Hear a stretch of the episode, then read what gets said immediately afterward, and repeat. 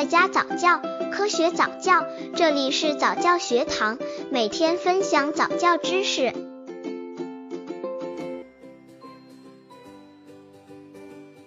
八个月宝宝早教故事，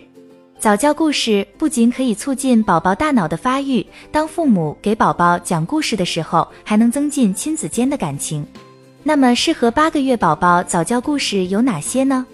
刚接触早教的父母可能缺乏这方面知识，可以到公众号早教学堂获取在家早教课程，让宝宝在家就能科学做早教。八个月宝宝早教故事，可以选择一些适合这个阶段宝宝的故事，例如《快乐动物园》和《考拉宝宝吃饭了》。一、考拉宝宝吃饭了，吃饭的时间到了，妈妈早已把饭菜准备好了，考拉宝宝高高兴兴地坐在餐桌前。可是小仓鼠皮皮光知道玩耍，怎么办呢？本书旨在鼓励宝宝学习自己吃饭，让宝宝了解吃饭不能挑食，培养宝宝的自理能力。